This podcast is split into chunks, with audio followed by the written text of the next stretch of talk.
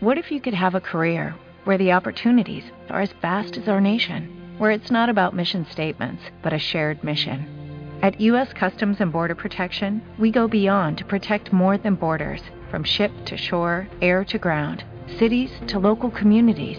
CBP agents and officers are keeping people safe. Join U.S. Customs and Border Protection and go beyond for something far greater than yourself. Learn more at cbp.gov/careers.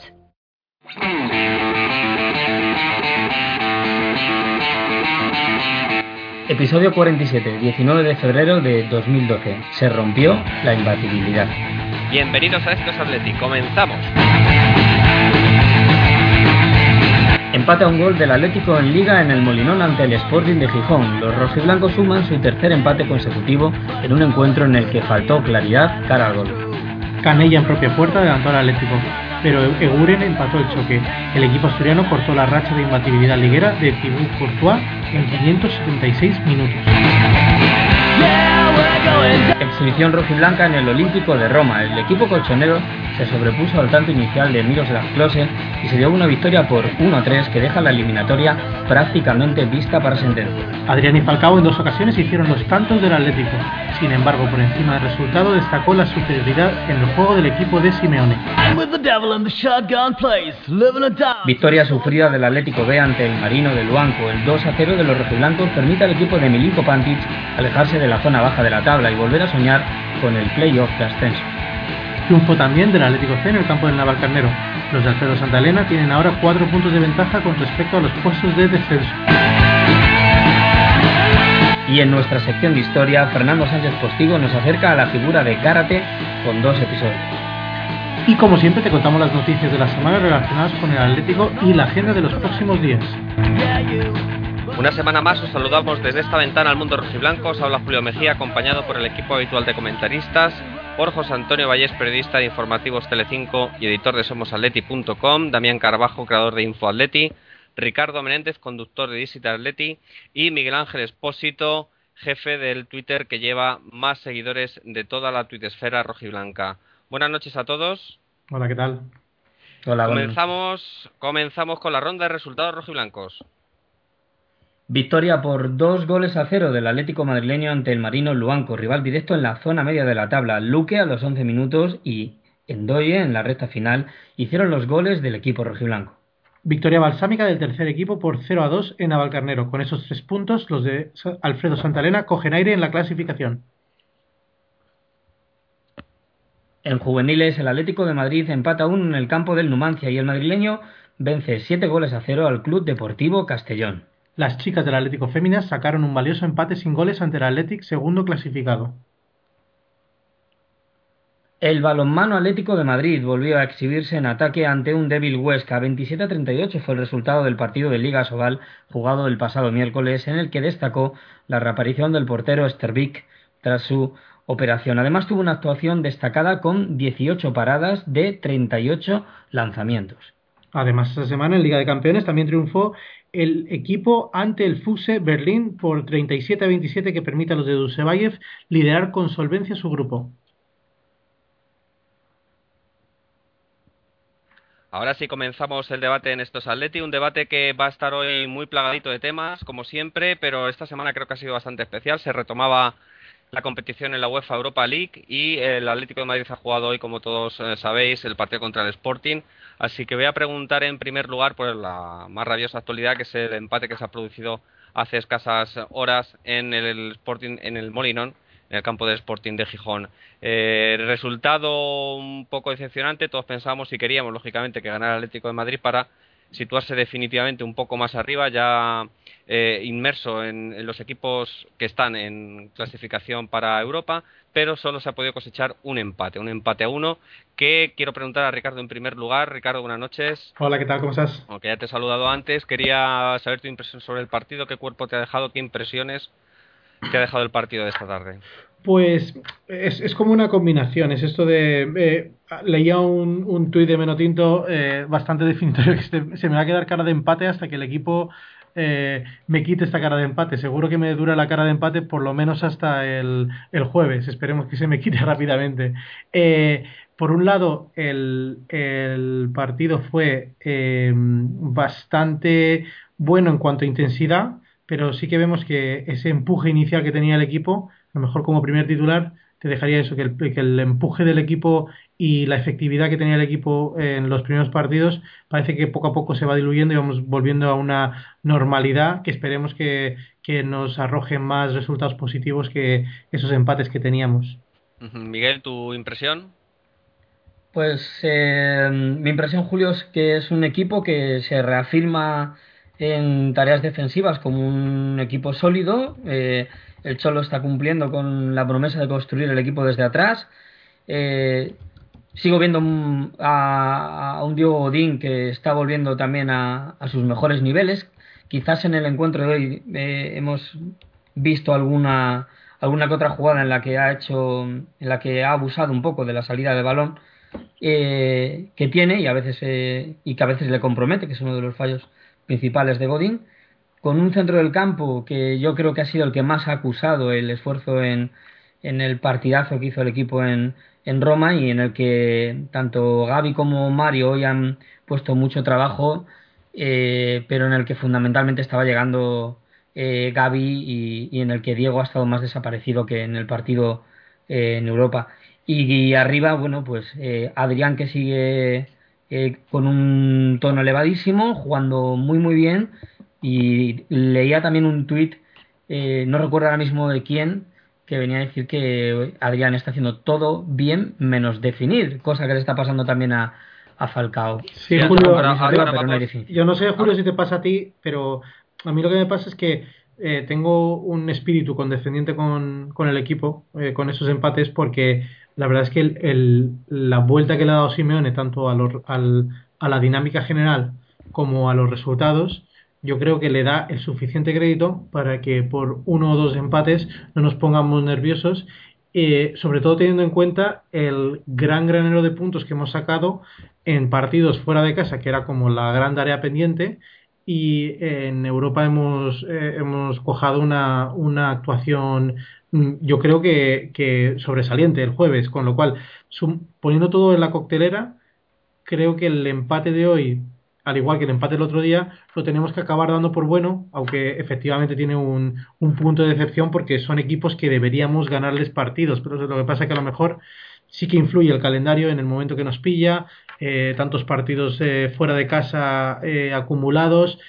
Creo que ahora vamos a entrar en una dinámica mucho más positiva en cuanto a cantidad de, de, partidos que vamos a jugar en casa, aunque los rivales, algunos son de cierta enjundia, como vamos a hablar. Claro, pero pero eso es lo que eso quería yo plantear, porque a mí me parece, mi impresión, y meto aquí un poquito de opinión, es que yo creo que mm, efectivamente no hemos marcado ningún gol, ¿eh? hay que decir, en los tres últimos partidos de liga, porque el gol de hoy lo ha marcado el Sporting en propia puerta, pero sin embargo la impresión que deja el equipo es que ha podido ganar cualquiera de los tres partidos, tanto el de Valencia, por supuesto el de Santander y también el de hoy. Eh, no creo que los jugadores debieran obsesionarse con el gol, el gol llegará cuando, cuando, pues no sé, pues cuando estemos un poco más acertados. Yo creo que más que mérito de los eh, de los porteros es de mérito de, los delanteros. ¿Creéis que hay esa obsesión por a partir de ahora por el gol? Eh, luego entramos si queréis un poco más eh, hablar del partido del jueves, pero el partido de hoy no crees que se está obsesionando un poco el equipo con el asunto de, no marcar gol. No, sé, Miguel, si, si, lo quieres responder tú, pero vamos, en mi opinión particular es que a lo mejor lo que se está obsesionando el equipo es por intentar marcar el segundo gol antes de marcar el primero y hmm. con eso me refiero un poco a que les hmm. entra un poco la ansiedad de saber que van a remolque en la liga y, que tienen que sacar una serie de puntos y ya no es una cuestión de que de que estén nerviosos por marcar o no marcar, sino porque tienen que sacar adelante muchos resultados positivos y eh, cada vez que fallan y fallan producto de esta ansiedad que se crean ellos mismos, pues, o que, les, que ha creado la, la, situación en la que se ve envuelto el equipo, pues es como una espiral. La, la, la, ansiedad que tienen creada les crea más ansiedad, les crea peores resultados y por tanto entra un poquito dentro de un, de un ciclo. El, equipo debería haber sacado seis puntos de, estos, de estas dos visitas y desde ese punto de vista tiene que estar muy decepcionado Pero y no solo por eso, no solo por eso, Ricardo, perdona, sino que además es que el equipo crea ocasiones, porque si dejaras que es que el equipo no crea ocasiones, tiene tres y falla tres, pero es que tiene 10 o 12, no sé cuántos exactamente. 10 remates hemos, ah, eh, efectivamente, en infoatleti.es, 10 remates. y, y, 17, 17, me parece que son 10 a portería y 17 en total, o sea que yo creo que. Hombre, yo, sí he visto no es tan grave como parece. Hoy he visto un, un, punto, y, creo que te, lo he, que te lo he leído a ti en, en eh, durante la tarde, Julio, en, en Twitter, que, que venías a decir como que había un comportamiento en el equipo que hacía mucho tiempo que no veíamos, como que estaba pasando más apuros de, de, los esperados. A mí la verdad es que me ha, me ha parecido que el equipo lo ha pasado demasiado mal en determinadas fases del partido. recuerdo el, principio del segundo tiempo y, ha, y, ha, habido una fase durante el primer tiempo que, que el Sporting se, se ha hecho con el control del partido y eso es a lo mejor lo que me ha dejado un pozo de preocupación, porque en los demás partidos, aunque el equipo no, no marcara, sí que daba una sensación de superioridad y de controlar el partido o contra el Valencia que estás enfrentándote contra un tercer clasificado y le estás eh, le estás luchando poder a poder sin ningún tipo de, de eh, apelativo. Entonces eh, este, esos tramos tan largos de, hoy, o que a mí se me han hecho larguísimos, eh, contra el Sporting, es, lo único que me ha dejado un poco preocupado de cara a, siguientes partidos en Liga, porque está claro que el, que el, equipo tiene una mentalidad completamente distinta en, Europa y en la Liga. Bueno, eso habrá que verlo también, Ricardo, porque solo llevamos un partido de Europa y efectivamente el partido del jueves fue, fue muy bueno. Vamos un poquito más tarde al partido del jueves, pero quería preguntarle a, a Miguel, un poco en Twitter esta tarde también se comentaba respecto, y muchos tienen dudas sobre Falcao como goleador, pero Falcao lleva 19 goles. Eh, no sé exactamente cuántos partidos son, en 27 partidos me parece, y no sé, a mí me parece que Falcao es un goleador, no sé tú cómo lo ves. No, los, los goleadores se definen por eso, por meter goles y los números de Falcao son muy buenos. Pero hay gente eh, que cuestiona a, a Falcao, lleva 19 goles en 27 partidos. Yo, sé, me yo lo he contestado esta tarde. cada partido y medio. O sea, no sé, es, si pretendemos que Falcao marque todas las ocasiones que tiene, pues eso yo creo que no lo hace, no lo ha hecho ningún delantero centro de la historia del fútbol. Entonces no sé qué, qué, pretendemos. Es que recae demasiado peso, yo creo, en, en Falcao, ¿no? Eh, realmente Adrián no es un finalizador y lo está demostrando lo que está haciendo es que crea muchísimos espacios para que entre Adrián, para que entre Falcao y Falcao es un tipo que, es que se deja la vida. Yo no sé cuántos remates ha hecho ya a, a gol, pero está clarísimo que quizás eh, me recuerdo hace unos meses, ¿no? Cuando eh, también hablábamos del debate de que si en algún momento eh, aparecería por aquí la palabra Falcao dependencia, pues quizás si si vemos la estadística de goles, eh, Falcao tiene 14 goles, Adrián 6. A partir de ahí ya tienes a Domínguez con 3, Diego con 2. Diego tendría que, aparecer un poco más. Eh, no sé, eh, nos lleva a otro debate, ¿no? Tenemos suficiente banquillo. Bueno, ahí, ahí es donde, menos mal que has llegado ahí, Miguel, preocupadísimo con el bajísimo nivel desplegado por Salvio, por lo irrelevante que está resultando Pizzi en cada una de sus apariciones ya, ya te perjudica que te pongan, que te manden de suplente a un equipo en el último minuto y te pongan una etiqueta de 15 millones. Eso, eso te viene como una losa tremenda. Pero es que lo, eh, o sea, la inoperancia de Pizzi es, es, grandísima, es elocuente eh, y se une al, a la falta de, de, ningún tipo de aportación positiva de, de Salvio. Y que, por ejemplo, eh, y eso que comentábamos antes, y, y, voy a tirarle un poco de la lengua a Julio, eh, tenemos a Diego Costa que después de una inactividad enorme le hemos mandado al, a Vallecas y el tío se está hinchando a goles, ¿no, Julio? Sí, pero Salvio, yo te quería decir un par de cosas de Salvio, porque al final, efectivamente, a mí no. irrelevante casi, porque los dos pases de gol que ha tenido, las dos oportunidades que ha tenido Falcao en la segunda parte han sido pases suyos. Luego, luego le ve jugar y, no te parece, pero la realidad ha sido esa: los dos pases de gol se los, ha, dado, se los ha dado Salvio, no sé. Y además, Pisi está jugando, ha jugado esta tarde por la izquierda, el rato que ha jugado, no sé. Efectivamente, la Leti carece de banquillo, eso está claro, clarísimo. Y lo de Diego Costa, pues creo que lo comentamos aquí. Eh, cuando fue cedido al Rayo. El problema que tiene Diego Costa es que es extranjero, entonces no puede jugar ahora mismo. Se podría haber efectivamente largado a, a Salvio, haber dejado una, una plaza libre para que hubiera podido entrar Diego Costa. A mí sabéis que Diego Costa me gusta en el sentido de que es un, un delantero diferente al que a, cualquier otro que tenemos. Y además de que carecemos, pues solo tenemos dos, carecemos de delanteros, pues encima tiene otras características diferentes a Falcao y Adrián. Y a mí me parece que hubiera sido de gran ayuda, como está demostrando, cuatro goles en tres o cuatro partidos. Sí. creo que eso es. Y es así, vamos.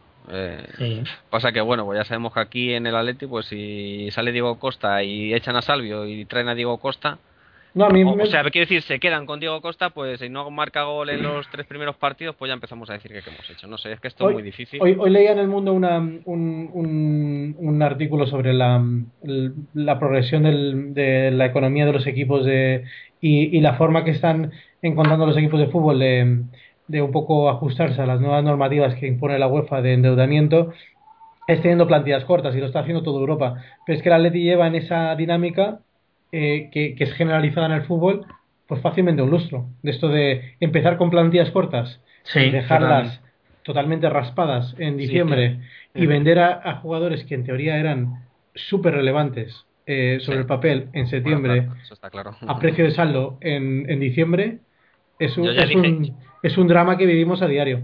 Yo ya dije en su día que Diego Forlán se tenía que haber quedado en el Atleti. Pero bueno, luego ha pasado lo que ha pasado en el sentido de que se ha lesionado, no está jugando mucho en el Inter por ese tipo de cosas. Diego pero... Forlán, pero es que hemos, hemos prácticamente regalado a Reyes y, no le hemos sustituido ni por un jugador de, de segunda fila. Porque, porque ahora viene y ya entramos, si crees, un poquito en el partido del jueves, que ahí yo creo que no cabe duda y desde luego eh, las impresiones que tenían, por lo menos lo que pudimos leer a través de las redes sociales, la impresión que tenía la mayoría de la gente es que fue un partido eh, soberbio, extraordinario. Ahora eh, se empata contra el Sporting y todo aquello se, se olvida, no sé. bueno, hoy, hoy, de hecho he leído a gente criticando a Simeone. No, no, es que a, eso, a, eso voy a ir un poquito, a eso un poquito más tarde porque a mí eso me ha soliviantado, la verdad. No, no, a, mí lo de Simeone, pero también lo de Falcao. Yo hacía también esa reflexión, que estaba, estaba leyendo tweets de gente diciendo, bueno, eh, esto no lo falla un delantero de 40 millones de euros. Este es un delantero de 4 millones de euros y se está diciendo no podemos pasar de hace tres días de estar en la euforia total a, decir que es un es un mal delantero. El otro día fue un repaso de fútbol, fue un equipo que yo creo que más que nunca se notó esa frase tan manida de que el, que, que el fútbol es un estado de ánimo y que es una actitud, pues el Atlético de Madrid el otro día saltó al, al terreno de juego con ganas de comerse a la Lacho y se la comió, porque eh, apenas tuvo en los primeros minutos, ya, ya visteis que, es que no había posesión del, del equipo italiano, que, que, había hasta cuatro y cinco jugadores del Atlético de Madrid en el centro del campo, eh, partido soberbio de, del centro del campo. Hemos sido muy críticos en estos Atléticos en el centro del campo Atlético de Madrid y sin embargo el otro día funcionó a las mil maravillas. No sé qué opináis. Sí, porque el otro día una cuestión importante que no sé si se ha tenido, para mí se ha pasado bastante desapercibida y es que el Atlético de Madrid pudo remontar fuera de casa. Encima en un partido contra la Europa League. Oiga, es que eso tampoco hay que valorarlo. Encima, lo que está diciendo Miguel de, un partido soberbio del Atlético que pasó por encima de la Lazio, pues tuvo que reponerse a un gol de Close, que fue lo primero que hizo la Lazio en los 20 primeros minutos. El disparo aquel y los niveles de posesión. El error de, el error, pues el error, pues como todos cometemos errores, ¿no? De Courtois y Close que siempre está ahí a, la caza Ricardo. Sí, no, no, los, los, los números del Atlético de Madrid, no solo ganar un partido fuera de casa, que puede ocurrir de, de mil maneras, incluso por accidente, sino, sino o sea, si te vas a, a Infolet y te, y te revisas la ficha del partido, ves los, los porcentajes de posesión, el número de remates, los remates sobre la portería, es que fuimos superiores en todo. Sí, sí, sí, la, sensación fue magnífica. Y con, y con, un equipo, con un empaque brutal y unos movimientos adelante soberbios. O sea, yo sobre todo eh, los partidos de los últimos partidos de Juanfran, vamos, me tienen completamente rendido a, a, sus pies. me uno, me uno, me uno. Me uno totalmente a ese club, ¿eh? está a un nivel soberbio, yo creo que, vamos, no sé, no sé si ha, rayado ese nivel en, en Osasuna, supongo que sí, porque le tenían eh, súper encumbrado en, en Osasuna. No he visto suficientes partidos como para hacerme una, una idea de, de cuando, cuando jugaba de extremo en, en Osasuna, pero aquí como lateral está cumpliendo con creces y no, no, me extrañaría, y es algo que teorizábamos el otro día en el, en el podcast en inglés, que Silvio tuviera que encontrar acomodo en la banda izquierda porque le haya cerrado la puerta a Juan Fran directamente a, su puesto, que en teoría era suyo eh, titular indiscutible. Eh, no veo a Silvio entrando en este equipo ahora mismo. No, y más cuando Juan Fernández despliega forma física por doquier, o sea, sube y baja, pues yo no sé, 30, 40 veces a lo largo de los partidos. Desde luego que, está siendo el jugador quizá, no sé, revelación, no sé si se puede decir en tu favor tan tajantemente, pero vamos. Sí, sí, en tu favor también, otro de tus, de tus preferidos, los dos partidos que lleva, con el de hoy incluido, de Coque, que está ganando enteros, está ganando peso en ese vestuario mm, a un nivel que a, mí me está sorprendiendo. Tanto el partido de hoy, que si bien no ha sido un partido eh, excepcional de centro de campo, a mí me ha gustado. En general, el partido el que ha jugado centro de campo del Atlético de Madrid, eh, sobre todo el. Eh, o sea, es que tenemos un centro de campo con tres canteranos en, de inicio y llevamos años pidiendo esto. Ya lo tenemos, o sea, tenemos que también saber eh, valorar la, cantidad de canteranos que, tenemos en el equipo y que con todas las cesiones que hemos llevado a cabo podríamos tener los siguientes años. O sea, yo sí, yo sí que veo favorable eh, esa política de, tener un, un, porcentaje muy importante de jugadores, porque esos son los tipos de jugadores con este tipo de entrenador en el banquillo que nos puede dar resultados a largo plazo.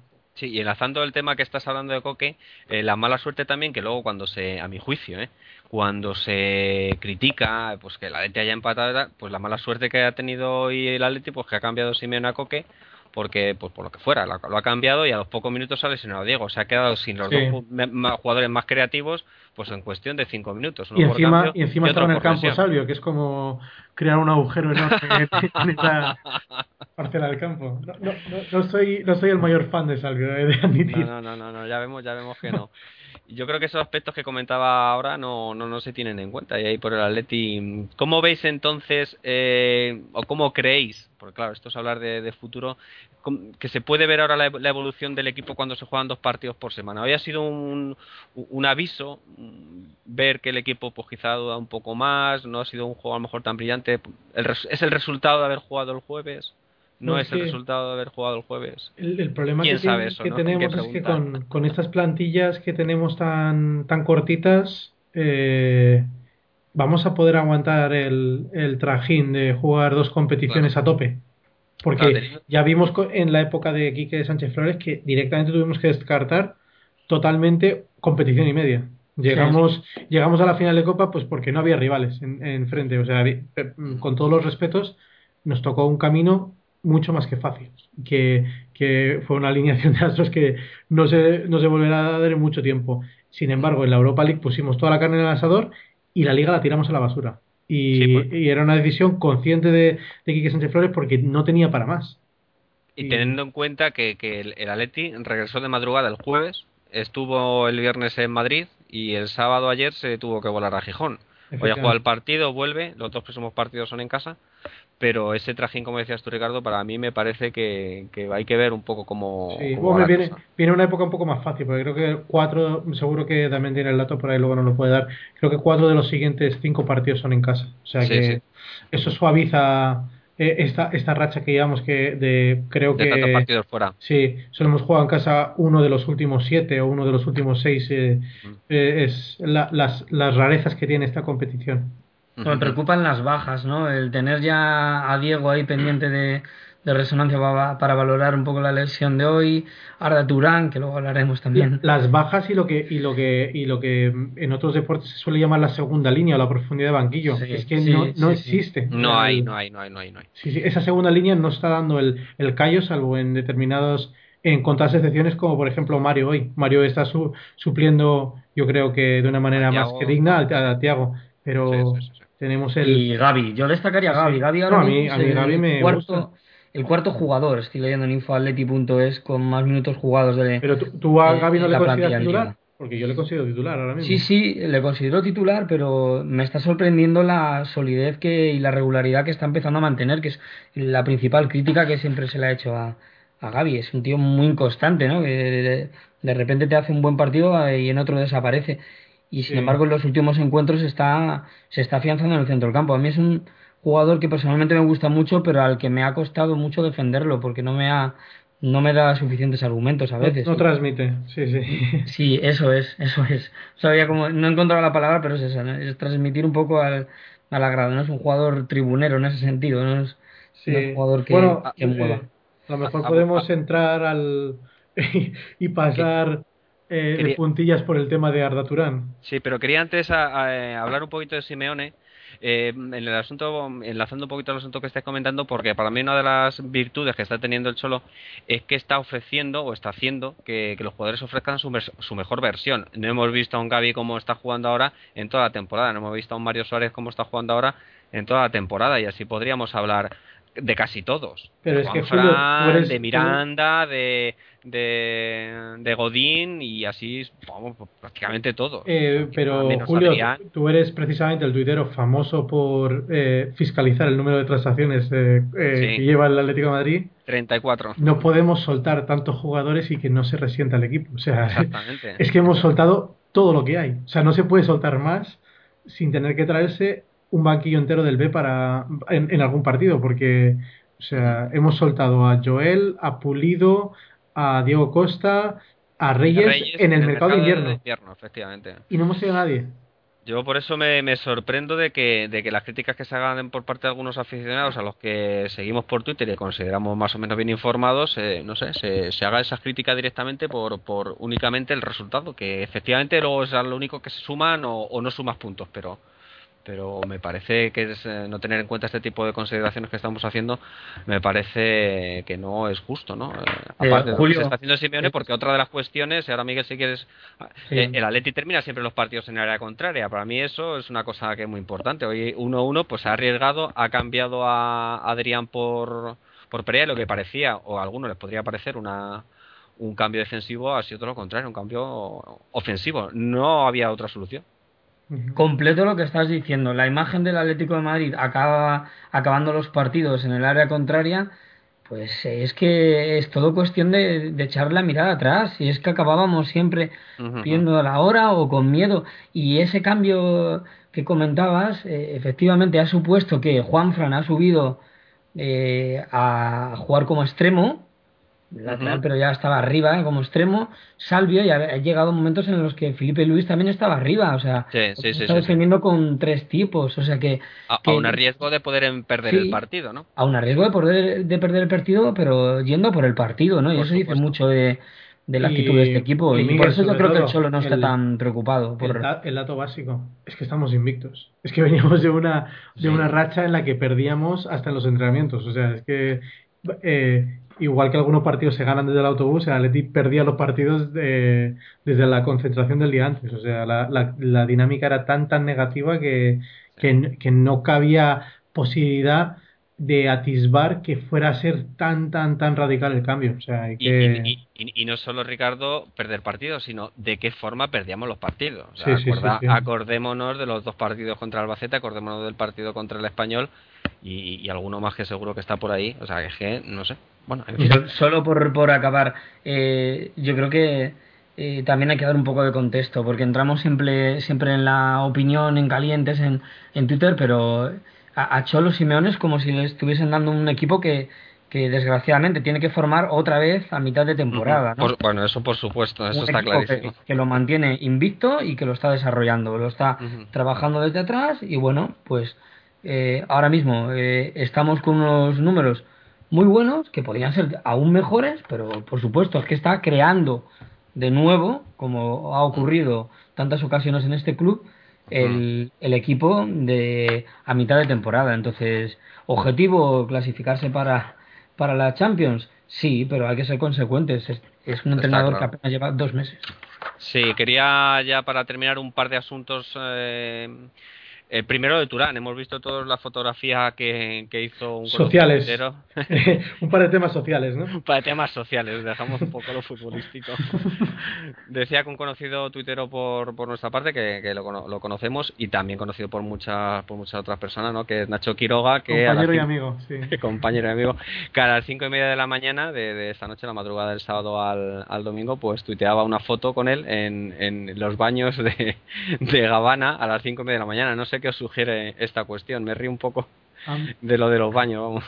Yo voy a intentar ponerme serio porque a mí estas cosas eh, me recuerdan a otros tiempos, me recuerdan a las, a las eh, famosas fotos que le, que, le hacían en esa época y tiene suerte que no hubiera Twitter porque no tendría tan buena reputación como tiene hoy en día a, a, Raúl y a Roberto Carlos en los, en los baños del Barnon. alguna vez me he cruzado yo con señor. Me he cruzado yo con ellos en, esas épocas. A mí me recuerda a esa, a esa época de, de desfase total el Atlético de Madrid tuvo jugadores que, que fueron por esa vía y, creo que de todos es conocido pues los casos de Hugo Leal o de Maniche o algún otro jugador que se ha hecho famoso por eso. Me, me daría mucha pena que, que, un jugador con la calidad y con la actitud que ha demostrado hasta ahora como Arda Turán no eh, acabara por esos derroteros y creo que lo que toca en estas situaciones es multón y a, avisar al, al, futbolista que si bien si no está lesionado tiene libertad de movimientos, pero igual que Guardiola llamaba el primer año de, de entrenador a sus jugadores a las 11 de la, de la, noche para saber que estaban en casa todos, pues creo que la, la profesionalidad eh, no se mide si sales a cenar, no sales a cenar, si sales a tomarte una copa, no sales a, tomarte una copa, sino en eh, mantener unos límites razonables y, y no hacer algo de lo que te puedas arrepentir. A mí me parece que estar a las cinco y media de la mañana en, un, en una discoteca no es el sitio idóneo para un futbolista eh, profesional en época de competición y más aún cuando no estás jugando y no estás compitiendo y no estás ayudando a tu equipo porque en teoría estás lesionado. Totalmente de acuerdo, no es eh, la hora apropiada para un futbolista que está que está de baja, ¿no? Sobre todo porque es que hoy si tú estás trabajando, Ricardo, Julio, yo y, eh, somos libres de hacer lo que queramos cuando estamos fuera del trabajo, pero, pero si, estás de, si estás de baja y no puedes trabajar, yo no me imagino estar a las cinco y media de, la mañana. fiesta en, en, una discoteca a las cinco y media de la mañana. sobre todo Dicho esto, creo que tampoco hay que exagerar, ¿eh? porque eh, efectivamente hay que sanción del club, la que proceda, pero a Arda Turán le tendremos que juzgar por lo que hagan en el terreno de juego. No me gustaría que esto se convirtiese también en el típico episodio rosa, porque yo creo que este chico también está huyendo, por lo que hemos leído siempre, de Turquía precisamente de eso, ¿no? Porque eh, Arda Turán allí es una figura muy mediática y estaba continuamente eh, perseguido por medios de comunicación que no tenían que ver con lo deportivo. Entonces, ojalá que pues, se quede en una anécdota. Eso es, eso es lo que eh, personalmente a mí me pide el cuerpo. Pero sobre todo porque le, resta razón eh, contra informaciones que, por ejemplo, salían hoy publicadas en el marca en el que decía que Arda Turán, después de quedarse fuera, pues que soltó un par de lágrimas ahí en el vestuario de por, por el enfado de quedarse fuera de, de la convocatoria. Y claro, no te, no, no te da mucha credibilidad que según terminas de llorar, estás quedando con los amigos para tomarte unas copas en, en el Gabana a las pocas horas. O sea que yo, yo creo que, le, que, es una cosa que mm, e, estos, e, estos asuntos ocurren en todos los vestuarios, ocurren en todas las temporadas, son chavales jóvenes, tienen veintitantos años mm, y hay que tratarles con un espíritu paternal de eh, reprenderles cuando hacen cosas malas y ser comprensivos con, con la edad que tienen, pero, pero también hacerles ver la, la responsabilidad que tienen y, y las cosas que, que, tienen sentido común y las que no tienen sentido común ser inflexibles, ¿no? Sí, yo, eh, pues yo seguro que hay un, un, un código de, de, régimen interno del, del club que, que, estipula qué cosas pueden hacer y qué cosas no pueden hacer casi al dedillo eh, durante meses de competición. Seguro que cuando no están compitiendo tienen toda la libertad del mundo para hacer lo que les parece bien, pero en, en épocas competitivas, sobre todo cuando estás lesionado y no estás compitiendo porque estás lesionado, no me parece el mejor descanso activo. No, desde luego que no. Y vamos con Enrique Cerezo, que también fue protagonista a lo largo de la semana, sobre todo el miércoles, cuando fue el Atlético de Madrid fue recibido por Benedicto XVI en la audiencia general que hace todos los miércoles en, en Roma, en el Vaticano, y allí Cerezo, pues en vez de decir Benedicto XVI, dijo Benito XVI. Algunos ya pues empezaron a decir, eh, pues ese lo típico de, de Cerezo, Cerezo Fax, Cerezadas, etcétera, pero hay que decir que, bueno, que efectivamente se confundió pero que Benito y Benedicto son el mismo nombre, aunque en España se llamamos Benedicto. En otras lenguas se, le, se podría traducir con, por Benito. No sé qué opináis al respecto de la cuestión.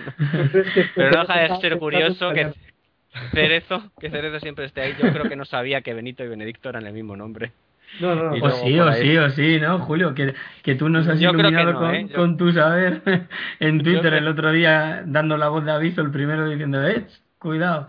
Que es el mismo nombre. Que es el mismo nombre, que ya saltó todo el mundo diciendo que no. No sé. Sí, hubo, hubo bastante guasa al respecto y la verdad es que, bueno, nadie le había llamado a Benedicto, le había llamado en español Benito. Primero, el primero de todo fue Enrique Cerezo. Es que... Bueno, eh, Enrique Cerezo suele ser el primero para muchas cosas. Mira, que después del partido que hizo contra el Lazio, que llame Benito o como se le que llamar eh, Cecilio, ¿sabes? Pero que, que que bueno, que no deja de ser un, una, anécdota más. Yo creo graciosa, ¿no? Y una, una más de cerezo. Una, más, ¿no? Acabará haciendo su propia película, porque vamos. Seguro, por, Esperemos que no. Bueno, ponemos punto final al debate, que si no nos alargamos, llevamos ya un buen rato. Y nada, que vamos a ver cómo evoluciona el Athletic, y yo creo que tiene buena pinta, pero bueno, hay que ver esta semana, jugamos contra el Lazio el jueves, contra el Barcelona el domingo, a ver qué va pasando. Viene Damián, vienen los datos. Damián, buenas noches. Hola, buenas noches. Pues nada, cuando quieras, cuéntanos a ver qué nos has preparado para hoy. Sí, primero unos apuntes del partido contra la Lazio. El Atlético nunca ha perdido en Roma, ni contra la Roma ni contra la Lazio, en las tres ocasiones que ha jugado allí. Y además es el segundo club español que marca tres goles en el Olímpico de Roma, tras el Real Madrid. El Atlético ha jugado 11 partidos de la Europa League, ha ganado 9, ha empatado 1 contra el Rennes y ha perdido 1 contra el Udinese. Y por último, el nombre propio de la Europa League del Atlético es Adrián, que lleva 6 goles y 6 asistencias en 11 partidos. Y con respecto al partido del Sporting, eh, mala racha la que llevamos en el Molinón, donde solo hemos ganado una vez en todo el siglo XXI. Fue algo más de tres años, en un 2-5 con dos dobletes de Agüero y de Forlán. El dato bueno es que el Atlético de Simeone lleva ya ocho partidos consecutivos sin perder, siete en Liga y uno en Europa League. No perdemos desde el 21 de diciembre del año pasado. Y el dato malo, si lo, si lo vemos desde el, otro, desde el otro lado, es que de esos siete partidos de Liga se han ganado tres y se han empatado cuatro. El Atlético ha empatado los tres últimos partidos de Liga y eso que hemos jugado contra dos equipos que están en zona de descenso, que se pueden ir a segunda con esos cuatro puntos. Más concretamente, el Atlético de Simeone ha perdido 8 puntos en los 7 partidos de liga que ha disputado.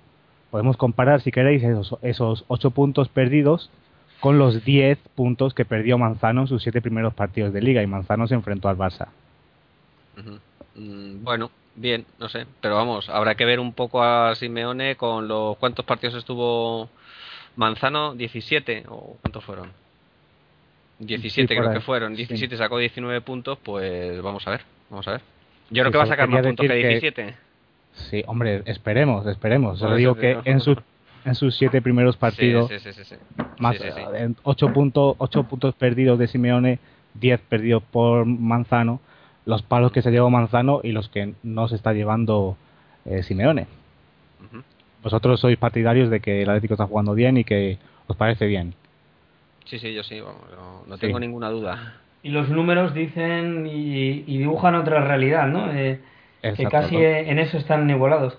Pero bueno, el, el fútbol, al, como defendía antes, tan, no, no, se puede restringir solamente a esos números. Las sensaciones que está transmitiendo y, además no me, muy no me parece lo mismo jugar una fase de grupos que jugar una, unos octavos de final que ya te estás jugando. Eh, ya son cruces, eh, lo decía Simeone que, es atípico que un, un, equipo como el Lazio y un equipo como el Atlético de Madrid se estén encontrando a esas alturas, que todavía es un poco pronto. Y no es lo mismo enfrentarte con un, un Lazio al que le tienes que visitar en, en Roma a, a, dos partidos que te estás jugando la vida que, que enfrentarte a un Stormwatchet o, o, a uno de los otros equipos que nos hemos enfrentado en la temporada. hablo, hablo solo de, hablo de la liga. Sí, sí, partido de la liga. Y en la liga, pues venimos de una dinámica negativísima. Y eh, a lo mejor ahí habría que hacer el, el, discernir los, los puntos fuera de casa. ¿Son los, ¿Son los mismos puntos fuera de casa? No, hombre. No, no, eh, evidentemente no, no. consiguió ninguno. Solo consiguió cuando... el empate. En los primeros, en los primeros, ninguno. Claro. cuando, o sea, cuando tengamos un, un, un volumen de, de, partidos fuera de casa, o sea, porque el Atlético de Madrid tiene una, una dinámica muy, muy marcada en a lo mejor los últimos cinco temporadas. Y es que eh, fuera de casa es un desastre. Bueno, yo creo que fuera, fuera de casa es un desastre el Atlético de Madrid desde el, desde el doblete, ¿no? Es que si te pones a echar números, el Atlético de Madrid es un drama eh, desde que volvió de segunda división. O sea, pero un drama auténtico. los números son.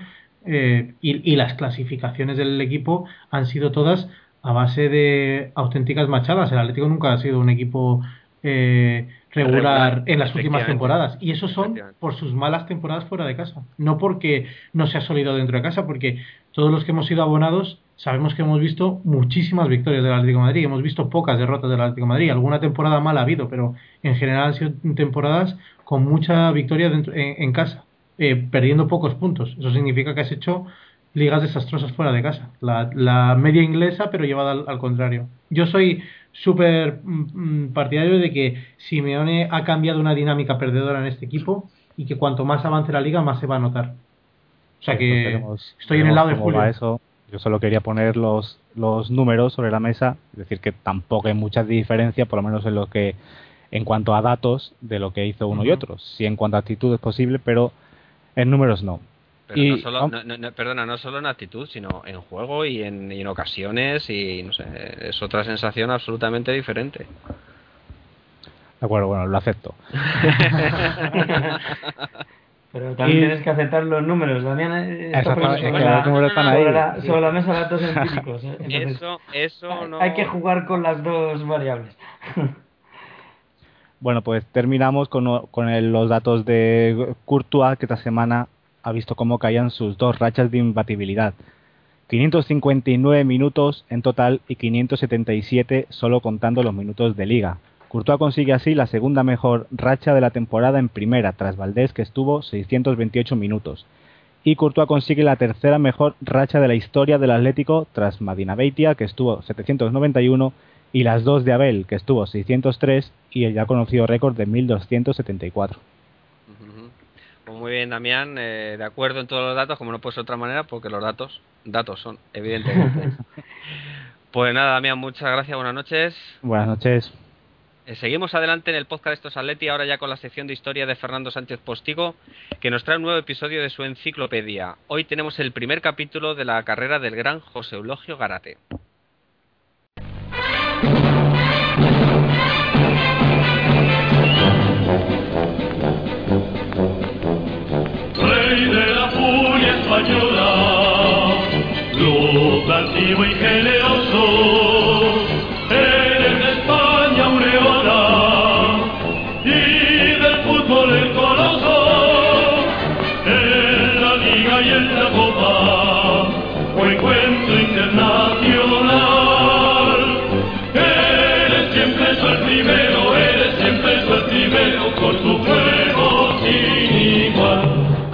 Capítulo de la historia rojiblanca que nos trae Fernando Sánchez Postigo mm, es especial. Es especial porque el personaje que lo va a protagonizar también lo es.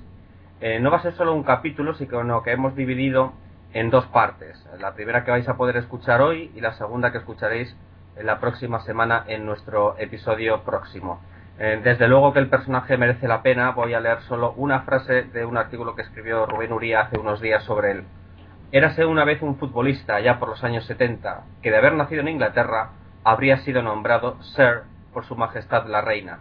Aquel señor, amable, cortés, educado y discreto, disparaba las ilusiones del alma cuando vestía calzones cortos. Sin duda, muchos de nuestros oyentes habrán descubierto que vamos hoy a hablar de Gárate, de José Eulogio Gárate, de don José Eulogio Gárate. Fernando, buenas noches. Hola, buenas noches. Yo creo que merece la pena que nos detalles eh, un poco más de que lo que hacemos habitualmente a este gran personaje, a esta gran persona, a este increíble futbolista como fue José Eulogio Garate. Sí, sin duda alguna, uno de los jugadores más importantes de la historia del Atlético de Madrid, ya no solo a nivel deportivo, sino a nivel humano. Su nombre pasará con letras de oro a la historia de nuestro club ahora y siempre. Siempre se recordará la figura de Garate. Eh, Gárate llegó al Atlético de Madrid tras una trayectoria en equipos modestos como el Eibar y el Indaucho y la nota curiosa es que nació en Buenos Aires el 20 de septiembre de 1944. Lo que pasa que a los pocos meses su familia española se trasladó a Eibar, que es donde residió la mayoría de su juventud. Allí destacó en el Eibar y luego en el Indaucho hasta que fichó por el Atlético de Madrid en 1966. En ese momento parecía que lo podía fichar al Atlético de Bilbao ya que estaba jugando en equipos vascos y le tenían más controlado, pero sin embargo el Atlético de Madrid eh, hizo una gran gestión porque como Gárate había nacido en Argentina, tenía que hacer el servicio militar en Argentina o en España. Entonces el Atlético de Madrid eh, logró que Gárate consiguiera la nacionalidad, española sin tener que hacer el servicio militar. Consiguió que se lo convalidaran el consulado argentino, entonces Gárate decidió apostar por el Atlético de Madrid porque le ofrecía esa posibilidad de evitar el servicio militar. Gracias a esta gestión, además de la categoría del Atlético de Madrid, Gárate llegó al equipo rojiblanco en 1966. Un fichaje magnífico, había destacado Gárate en el Indaucho en segunda división y tenía una progresión tremenda. Era uno de los mejores delanteros de segunda división de esa temporada y tenía un futuro gigantesco. El Atlético de Madrid en ese momento se acaba de ganar la liga con una delantera magnífica formada por Luis Aragonés, Adelardo, Collar, Ufarti Mendoza y reforzó el equipo con un delantero joven que sería el futuro delantero centro titular. El debut de Garate oficial tardó en llegar. Como hemos dicho, el Atlético de Madrid tiene un equipazo en la delantera y eh, era muy difícil entrar en el 11 titular. Y hasta el 16 de octubre del 66, ya pasadas varias jornadas, exactamente en la sexta jornada de la temporada 66-67, fue cuando Garate debutó en el partido oficial con el Atlético de Madrid. Debutó un 2-1 ante Las Palmas, victoria del Atlético de Madrid en el campo del Manzanares. Gárate jugó como delantero centro y aquel día no marcó. Estuvo bastante nervioso, lo intentó, pero no pudo marcar. En las siguientes jornadas, cuando ya Garate marcó sus dos primeros goles como rojilanco, una victoria por 3-0 ante el Sabadell, también en el Manzanares, y Gárate marcó sus dos primeros goles en el minuto 12 y en el minuto 51. Marca tituló Gárate, autor de dos tantos, fue la figura del partido. A partir de ese momento ya Garate se consolidó en el Atlético de Madrid, se hizo poco a poco con un hueco en el once titular en aquella temporada y a partir de la siguiente, de la 67-68, ya fue titular indiscutible. El número 9 del Atlético de Madrid durante 10 temporadas consecutivas fue para siempre para José Luis Garate. Nadie fue capaz de arrebatarle la titularidad porque Garate era un jugador buenísimo no en vano vamos a recordar algunas de sus cifras. Por ejemplo, disputó 326 partidos oficiales con el Atlético de Madrid, marcando 136 goles. Nunca tiraba penaltis, o sea que todos los goles eran de jugada. En Liga marcó 110 goles, eh, es el cuarto máximo realizador en la historia del club. En Copa marcó 15 goles, en competiciones europeas 11. En la Intercontinental no marcó, pero asistió en la final, en la final ante el Independiente en el primer gol dio una asistencia de oro a Irureta y además tiene un récord en Atlético de Madrid en goles porque tiene tres trofeos pichichis. Récord en el Club Atlético de Madrid. Nadie en la historia de nuestro equipo ha conseguido tres pichichis. Garate tiene el pichichi de la temporada 68-69, marcó 14 goles y compartió el galardón con Amancio Amaro. En la 69-70 marcó 16 dianas y compartió también el galardón con Amancio y con Luis Aragonés. Un dato súper curioso, tres jugadores compartiendo el Pichichi y dos de ellos del Atlético de Madrid, Luis Aragonés y Garate. Y también consiguió el Pichichi en la 70-71 y, como no, de nuevo compartido, en esta ocasión con Carlos Rechar, el jugador del Barcelona, con 17 tantos. Además, Garate jugó 18 veces con la selección española, marcando 5 goles. Como internacional español no tuvo mucha suerte porque en aquellas temporadas la selección vivía una de las peores fases y no llegábamos a mundiales, no llegábamos a Eurocopas y por eso su trayectoria en la selección no fue tan destacada. Como rojiblanco, su palmarés es eh, impresionante. Tres ligas en el 70, 73 en el 77, dos copas de la Generalísimo, 72 y 76, aunque esta última ya empezó siendo Copa del Generalísimo y acabó siendo Copa de Su Majestad el Rey, una Copa Intercontinental en el 75, el mayor hito de la historia del Atlético de Madrid, nunca jamás ha conseguido un título tan importante, campeón del mundo, y además tiene un subcampeonato de liga, otro de la Copa de Europa, la del 74, este subcampeonato de la Copa Europa que tanto recordamos, la final contra el Bayern de Múnich, otro subcampeonato de la Copa del 75, otras semifinales de la Copa de Europa del 71 y otras semifinales de la Recopa del año 77. Por lo tanto, como vemos, en esas 10 temporadas siempre entre, triunfando con finales, títulos, campeonatos. Eh, ¿Cómo jugaba Garate? Pues era un hombre que era un delantero centro que basaba todo su juego en la técnica y en la inteligencia futbolística, en el desmarque, en el apoyo, en las paredes, en el saber estar en el momento exacto para rematar a gol. No era el típico delantero centro fuerte, arrollador, tanque, no, era un delantero muy fino que jugaba muy bien al fútbol, que sabía desmarcarse, que marcaba goles, que asistía, que abría huecos y que era un auténtico delantero centro de estos finos que era muy difícil de marcar para las defensas rivales. Muy bien, pues la verdad es que sobre todo a mí me sorprende, Fernando, pues el palmarés tan increíble que tiene Gárate, como otros jugadores de la época, lógicamente, que es finales eh, de los 60 y, mediados largos ya de los 70, pues fue una época gloriosa para el Atlético de Madrid, en que, prácticamente todos los años se conseguía algún título, alguno más La época... Quizá no, pues a lo mejor eh, menos importante, como el que acabas de señalar importante, me refiero a la Copa Intercontinental o alguna excepción eh, si se le puede llamar así, a, llegar a la, una final de la Copa de Europa, eh, pero, pero siempre es un palmarés eh, impresionante. Sí, es que coincidió Garate justo, llegó en el año 66, que como decíamos antes, el Atlético de Madrid acababa de ganar la Liga, y justo desde esa temporada hasta que se retiró Garate en el año 77, fueron la mejor época del Atlético de Madrid. Sin duda alguna, esos 10 años, el Atlético de Madrid cojó temporadas sensacionales, ganando ligas, llegando a finales, ganando copas, estando fuerte en Europa, siendo el mejor equipo de España junto al Real Madrid. En esos años el Fútbol Club Barcelona estaba muy por debajo del Atlético de Madrid, que le superaba totalmente. Por lo tanto, Garate vivió la mejor época del Atlético de Madrid y fue el delantero centro titular del mejor Atlético de Madrid de la historia. Con eso queda absolutamente dicho todo. Y si quieres te voy a reseñar una anécdota de Garate. Como todos sabemos, Garate era un hombre muy deportivo, y solo fue expulsado una vez en su vida. Sí, sí, por el señor Guruceta. Sí, así es. Nunca jamás a Garate le habían sacado prácticamente amarillas, poquísimas amarillas, y nunca había sido expulsado. Era un hombre súper deportivo, era un caballero del fútbol y fue expulsado ya casi al final de su trayectoria deportiva. Concretamente fue en la, en la jornada 32 de la temporada 75-76, el 1 de mayo del 76. El Atlético de Madrid jugaba contra el Español, se estaba jugando la liga eh, estaba disputando la liga contra el Real Madrid, eh, le sacaba cuatro puntos, quedaban pocas jornadas y el Atlético de Madrid perdió 1-0 y ya dejó de disputar la liga. ¿Y cómo fue expulsado Gárate? Eh, la expulsión fue la típica de Guruceta, que todos sabemos en la trayectoria del Atlético de Madrid lo que ha hecho siempre este fue la primera que hizo Guruceta en contra del Atlético de Madrid. Luego ya a finales de los 70 y principios de los 80 nos echó directamente dos años seguidos en la Copa del Rey, casualmente otra vez contra el Real Madrid.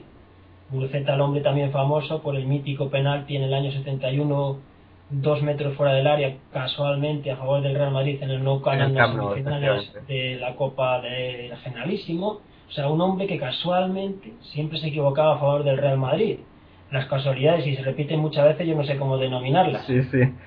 Cualquier cosa es una casualidad. Por eso. Y mira, la expulsión de Gárate, el español se había adelantado en el marcador y el señor Guruceta estaba evitando, como siempre, un desastre absoluto y no pitó un clarísimo penalti a Liviña que había, hubiera supuesto el, el empate en el marcador. Minutos después, Garate fue expulsado en el minuto 81 por roja directa. Garate fue expulsado, según palabras textuales de Garate, por haber dicho a Guruceta ha sido falta del 7. No sé qué Guruceta interpretó, pero le expulsó directamente. No sé qué de ha sido falta del 7 que entendería el señor Guruceta para expulsar a José Luis Garate y terminar con su trayectoria deportiva inmaculada con una expulsión increíble porque era increíble que expulsaran a Garate por decir ha sido falta del 7.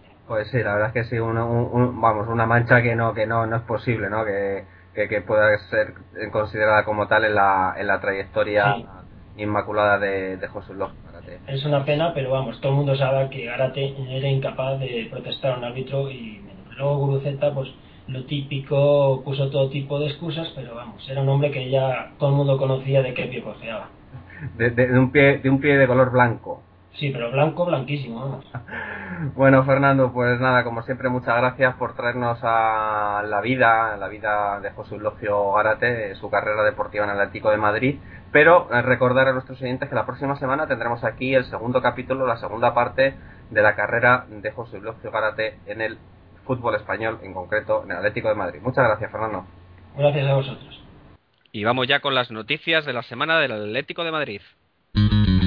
El Ayuntamiento de Madrid ha decidido a última hora recurrir al Supremo la sentencia del Tribunal Superior de Justicia de Madrid que paraliza la Operación Calderón, Os recordamos que la Asociación Señales de Humo interpuso una querella que fue estimada contra esta operación urbanística de la que depende en buena medida el traslado a la peineta.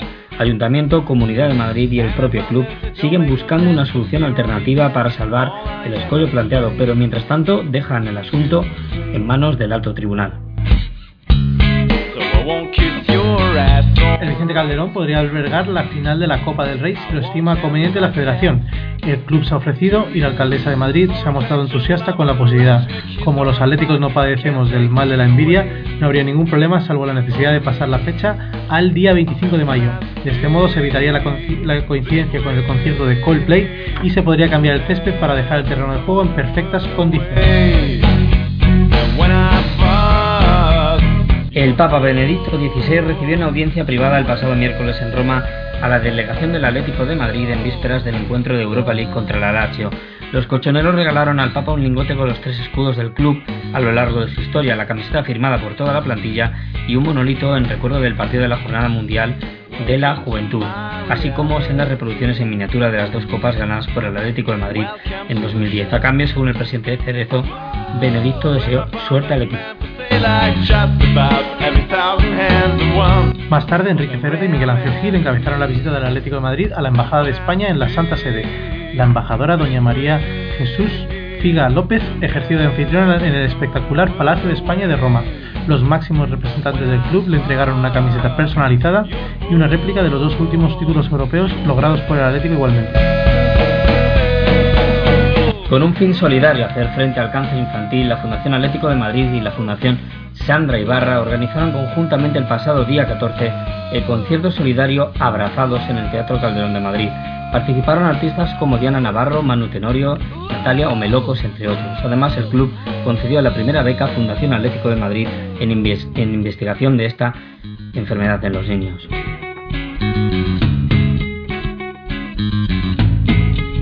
El partido entre los equipos juveniles B del Atlético de Madrid y del Real Madrid fue tan tenso y con tantas provocaciones que terminó con un enfrentamiento entre los banquillos de ambos equipos. Ahora el Real Madrid se podría estar planteando denunciar al Atlético por una supuesta agresión al preparador físico del Real Madrid por parte de un integrante del, banquillo rojiblanco. Ahora os damos las fechas claves de la semana de los partidos que jugarán el Atlético de Madrid y sus diferentes equipos y secciones. Partidazo con letras mayúsculas el próximo domingo. Llega al Calderón un Barcelona dubitativo en liga, pero que pondrá en jaque los siete partidos que ha estado invicto el Atlético de Madrid. El choque será a las nueve y media de la noche. El Atlético B visita el siempre complicado campo de la Real Sociedad Deportiva Alcalá con la intención de sumar tres puntos que hagan mirar los puestos de arriba con tranquilidad. Importante choque en el Cerro del Espino del Atlético C ante el Pozuelo, un rival que acumula dos partidos sin conocer la victoria.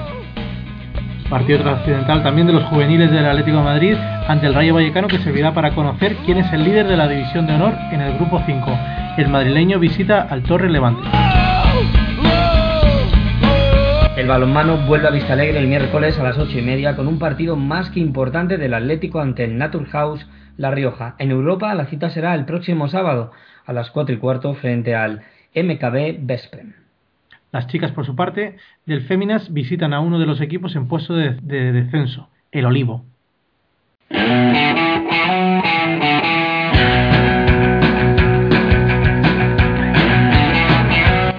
Y esto ha sido todo por esta semana. No olvides dejarnos tus comentarios en Facebook, en facebook.com barra Podéis seguirnos también en Twitter en la cuenta arroba estosatleti o por email en info arroba estosatleti.es. Estos Atleti está compuesto por Damián Carbajo, Miguel Ángel Espósito, Julio Mejía, Ricardo Menéndez, Jorge Ordaz, Jesús Salido y José Antonio Vallés. Colabora Fernando Sánchez Postigo. Nuestras cuentas de Twitter y otros enlaces de interés los podéis encontrar en las notas del programa. Un saludo y forza Atleti.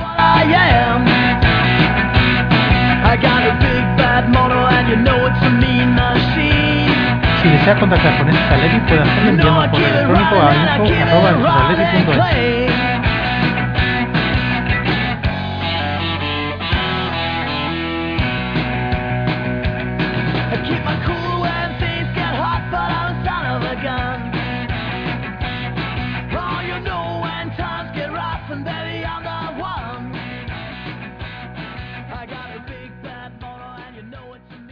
En Sherwin Williams somos tu compa, tu pana, tu socio, pero sobre todo somos tu aliado, con más de 6.000 representantes para atenderte en tu idioma y beneficios para contratistas que encontrarás en aliadopro.com. En Sherwin Williams somos el aliado del PRO.